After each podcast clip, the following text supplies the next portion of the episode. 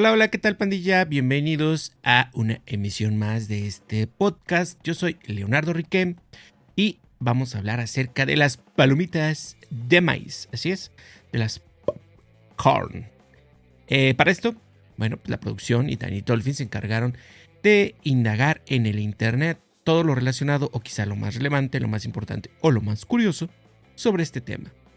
Antes les recuerdo que pueden seguirme, darle follow, darle super like en mis redes sociales, en Instagram, TikTok, Twitter, YouTube y bueno, como ustedes saben, el podcast en Spotify Podcast. Em, ¿qué, qué, ¿Qué contaste? ¿Sí? ¿Está bueno? dicen que va a estar buena esta emisión. Vamos a ver si es cierto. Bueno, pues el Día de las Palomitas de Maíz se celebra cada 19 de enero. Como les comenté, bueno, pues la información que encontraron en el internet, o al menos eh, esto que les vamos a comentar, eh, fue escrito por Juan Ortiz en eh, Nación. Él, cuando dicen, no viene la fecha. Bueno, es una publicación en internet en La Nación. Y dice, o nos dice lo siguiente.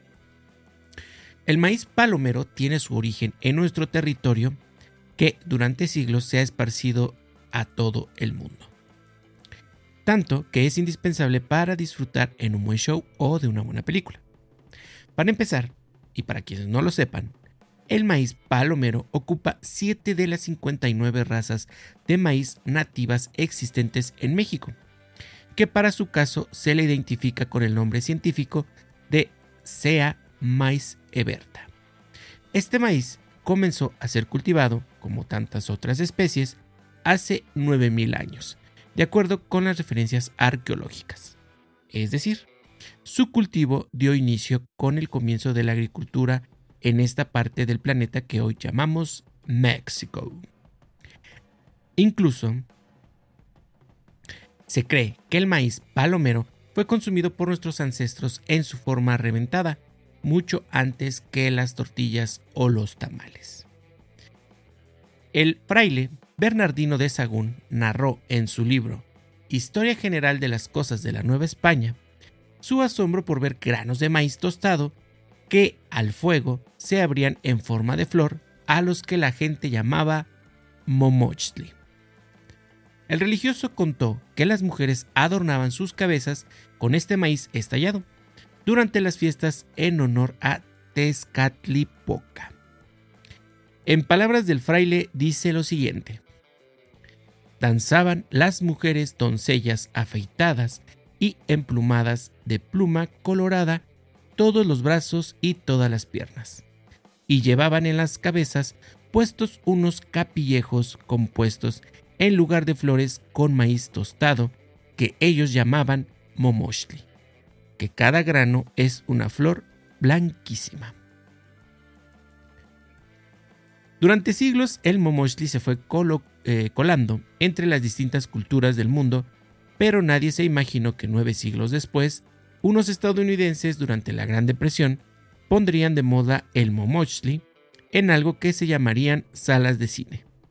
Por ser barato y ayudar a que la gente pasara grandes momentos viendo imágenes en movimiento y comiendo una buena, bonita y barata botana.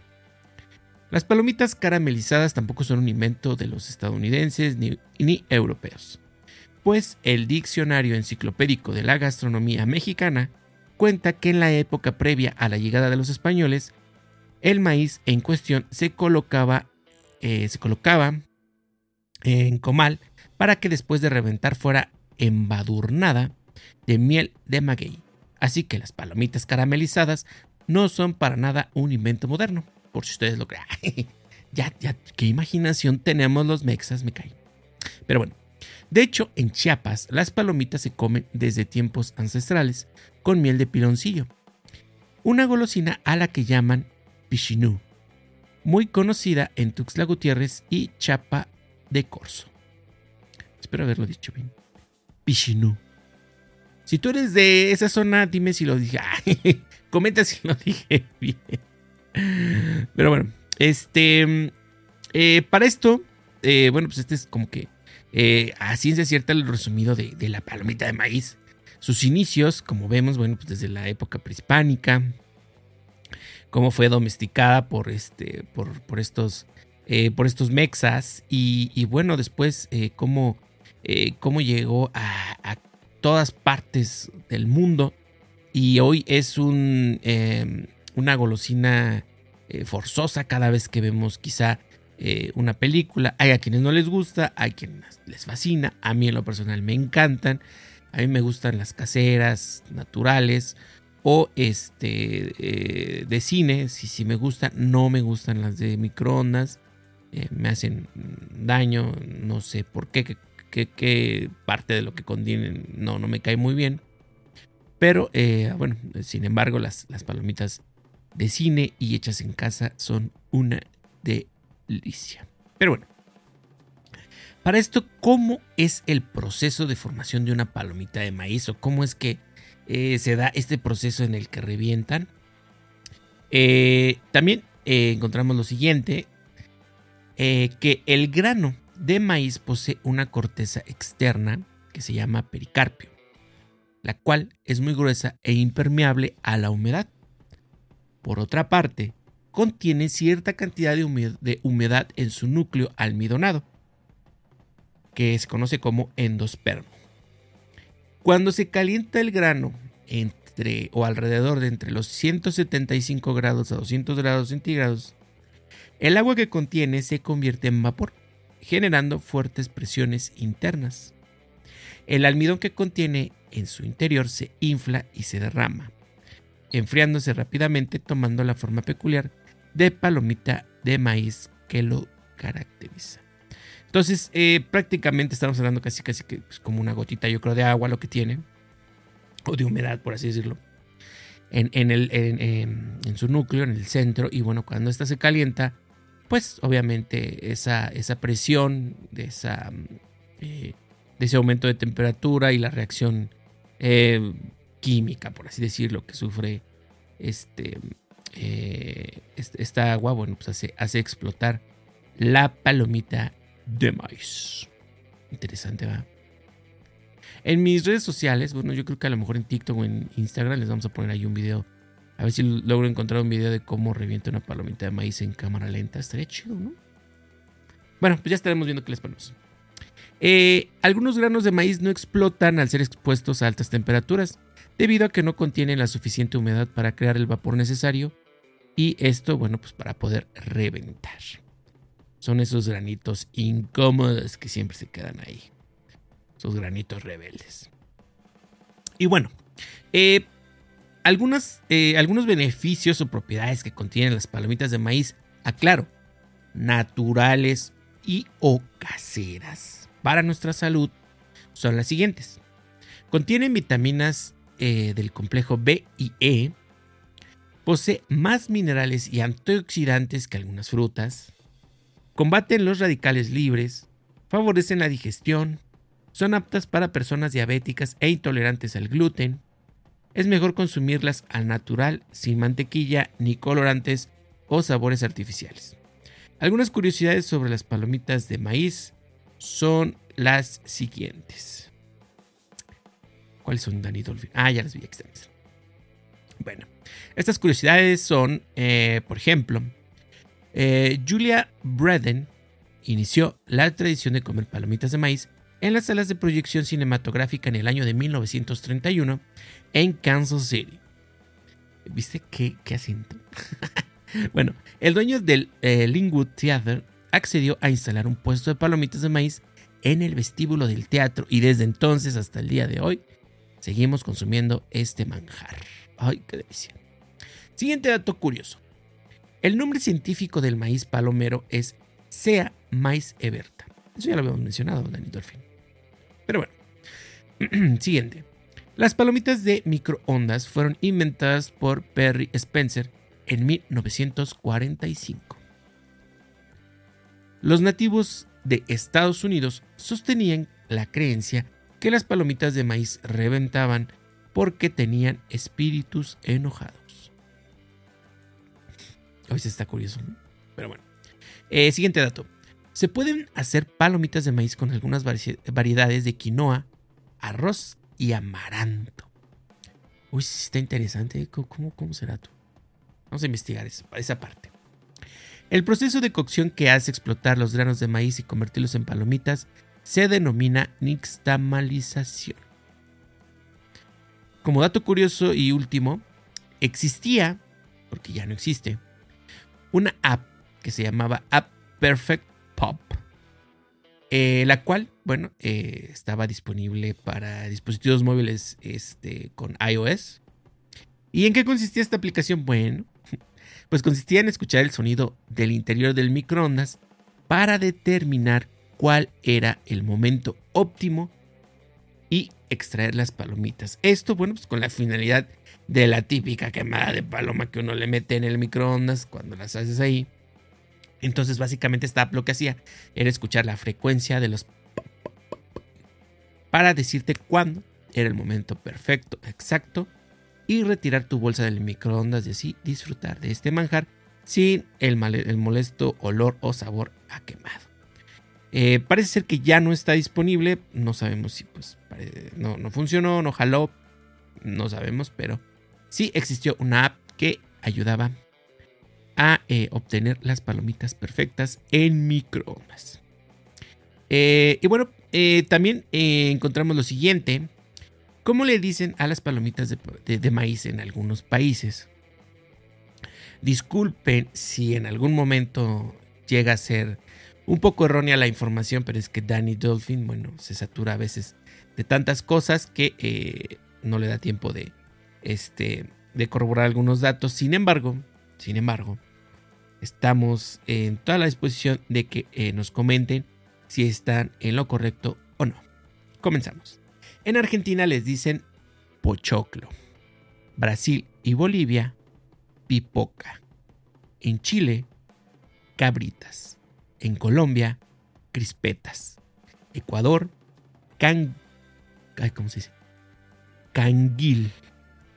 En España, palomitas de maíz. En Estados Unidos, popcorn. En Guatemala, poporopo. En México, comúnmente palomitas. En Paraguay, pororo. Perú, canchita. Puerto Rico, rosetas de maíz. República Dominicana, cocaleca o rositas de maíz. En Uruguay, pop. Y en Venezuela, cotufas. Cuéntanos, cuéntanos en tu país o en tu estado cómo les dicen eh, regularmente a las palomitas de maíz. Eh, y así, bueno, pues podamos eh, conocer los, los diferentes, este, quizá modismos, porque inclusive posiblemente aquí en México tengamos eh, pues es común tener ciertos modismos entre el norte, el centro y el sur del país. Entonces, este, interesante, interesante cómo se... Me gusta rosetas de maíz. Era muy común escucharlo en mi infancia, en algunas, eh, en algunas caricaturas cuando hacían doblaje. Era, era común también este, escuchar eh, rosetas de maíz. Me gusta, me gusta cómo se, cómo se escucha. Rosetas de maíz. Pero bueno, si tú, eh, si tú eres amante de esta, eh, de esta botana, bueno, pues puedes eh, compartir en las redes sociales con los hashtags Día de las Palomitas, Palomitas de Maíz, o hashtag Popcorn Day, o hashtag National Popcorn Day. Ahí comparte este, fotos ahí, comiendo palomitas o haciendo palomitas. Ya hoy en día hay ah, máquinas. Me tocó el otro día este, ir con un familiar y tenía ahí una maquinita pues, de palomitas que era una maldita. Este. Era hipnótico ver cómo la máquina hacía las palomitas. Y lo más gracioso que te sorprende. Bueno, a mí me sorprendió. Pero bueno. Comparten las redes sociales con esos hashtags el día eh, de las palomitas. Y comparte lo que más te gusta y cómo te gusta disfrutar de estas, eh, de esta eh, botana 100% mexa. Vamos a pasar a la noticia que también, como saben y como es costumbre, tenemos eh, por lo regular en cada podcast. Y para esto, bueno, es una noticia mm, no muy buena, no muy agradable, que como todo, o sea, como todo en la vida, pues en exceso y bajo ciertas condiciones no, no es muy buena para nuestra salud. Entonces, eh, bueno, la noticia eh, está en National eh, Geographic España. Es un artículo de JM Sadurni. En la versión en línea es donde está esta, este artículo y el cual se titula El consumo excesivo de palomitas para microondas podría ser nocivo para la salud. Un, equipo brasileño de investigadores ha descubierto que el consumo excesivo de diacetil, uno de los componentes principales de las palomitas eh, para microondas, puede acabar provocando enfermedades graves como el Alzheimer o el cáncer. Este es el título del, eh, del artículo. Eh, y bueno, este dice lo siguiente. Según se desprende de una reciente investigación realizada por el Instituto de Química de São Carlos de la Universidad de Sao Paulo, el consumo excesivo de diacetil, un compuesto utilizado por la industria alimentaria y que se emplea para dar a las palomitas eh, de microondas su característico sabor y aroma de mantequilla, puede llegar a causar Alzheimer si se consume en exceso. El estudio ha analizado el cerebro de varios ratones que fueron sometidos a una dieta a base de palomitas para microondas durante 90 días. Los resultados revelaron alteraciones en las proteínas cerebrales de los roedores relacionadas con el Alzheimer, la demencia senil y el cáncer. Identificamos un aumento de la concentración de proteínas beta amiloides que normalmente se encuentran en pacientes con Alzheimer, ha dicho Lucas Jiménez, investigador del IQSC y coordinador del estudio. En el artículo también menciona lo siguiente. También podemos encontrar diacetil de manera natural en productos como café, cervezas, chocolates y leche. Pero cuando se utiliza como conservante o aditivo para dar sabor y aroma a ciertos alimentos, su concentración aumenta. A pesar de que el consumo de este compuesto está aprobado por las agencias reguladoras, la exposición prolongada a esta sustancia puede resultar perjudicial para la salud según han demostrado también otras investigaciones. Está claro que ingerir esporádicamente ciertos alimentos no presenta ningún inconveniente, así que aunque consumamos este producto, el riesgo siempre será menor que el de los trabajadores de la industria alimentaria que inhalan a diario diacetil en las fábricas, afirma Lucas Jiménez. Entonces, como toda la vida, en exceso, pues eh, daña tu salud. Y como comenta aquí, ¿no? Este, este compuesto del diacetil, eh, que eh, se encuentra en un grado de concentración mayor para darle ese, ese aroma a, las, este, a las palomitas de microondas. bueno, sabor y aroma. Eh, resulta que el, consumo excesivo y continuo eh, podría, podría generar, podría eh, provocar, en este caso, las cuestiones relacionadas con Alzheimer o en un momento dado inducir o causar o este, llevar a lo que es el cáncer. Insisto, insisto, en un consumo excesivo. Entonces, aclaran también que el consumo esporádico y concentrado en bajas cantidades no hay ningún problema, ya que pues inclusive está en otros alimentos, ¿no? Pero que en particular este alimento, eh, este producto, bueno, este, eh, genera un riesgo mayor si el consumo es excesivo. Insisto, insisto, no estoy haciendo eh, mala publicidad ni estoy haciendo una campaña en contra de las palomitas de maíz. Sin embargo, hay que tener cuidado, siempre, siempre hay que tener cuidado con todo lo que son alimentos procesados, porque como ya vimos y, ya les explicamos, bueno, pues las palomitas en un formato natural o casero es, es este, todo lo contrario, ¿no? Contiene eh, beneficios y este eh, y la verdad es un, es un, eh, una botana hasta cierto punto sana y que inclusive yo que he estado en algunas dietas hasta te las este, eh, te las te dicen que puedes comer palomitas, pero en ese formato, ¿no? Caseras, naturales y, sin ponerle ahí, ahí más cosas que, que ya, bueno, como todo, ¿no? Cuando combinas, pues ya se hace un maldito desastre. Entonces, eh, pues hasta aquí, hasta aquí la noticia. Eh, espero les haya gustado este tema, está muy interesante. Eh, ahora vamos a pasar a, lo complicado que es la postproducción y todo lo que relaciona con los videos. Pero espero que esté divertido. Ya tengo en la mente ahí dos, tres cosillas. A ver, a ver qué les parece. Entonces los invito a darse una vuelta por mis redes sociales y ver estos videos que vamos a hacer en Instagram, en TikTok, en TikTok y quizá algunos shorts en, en YouTube.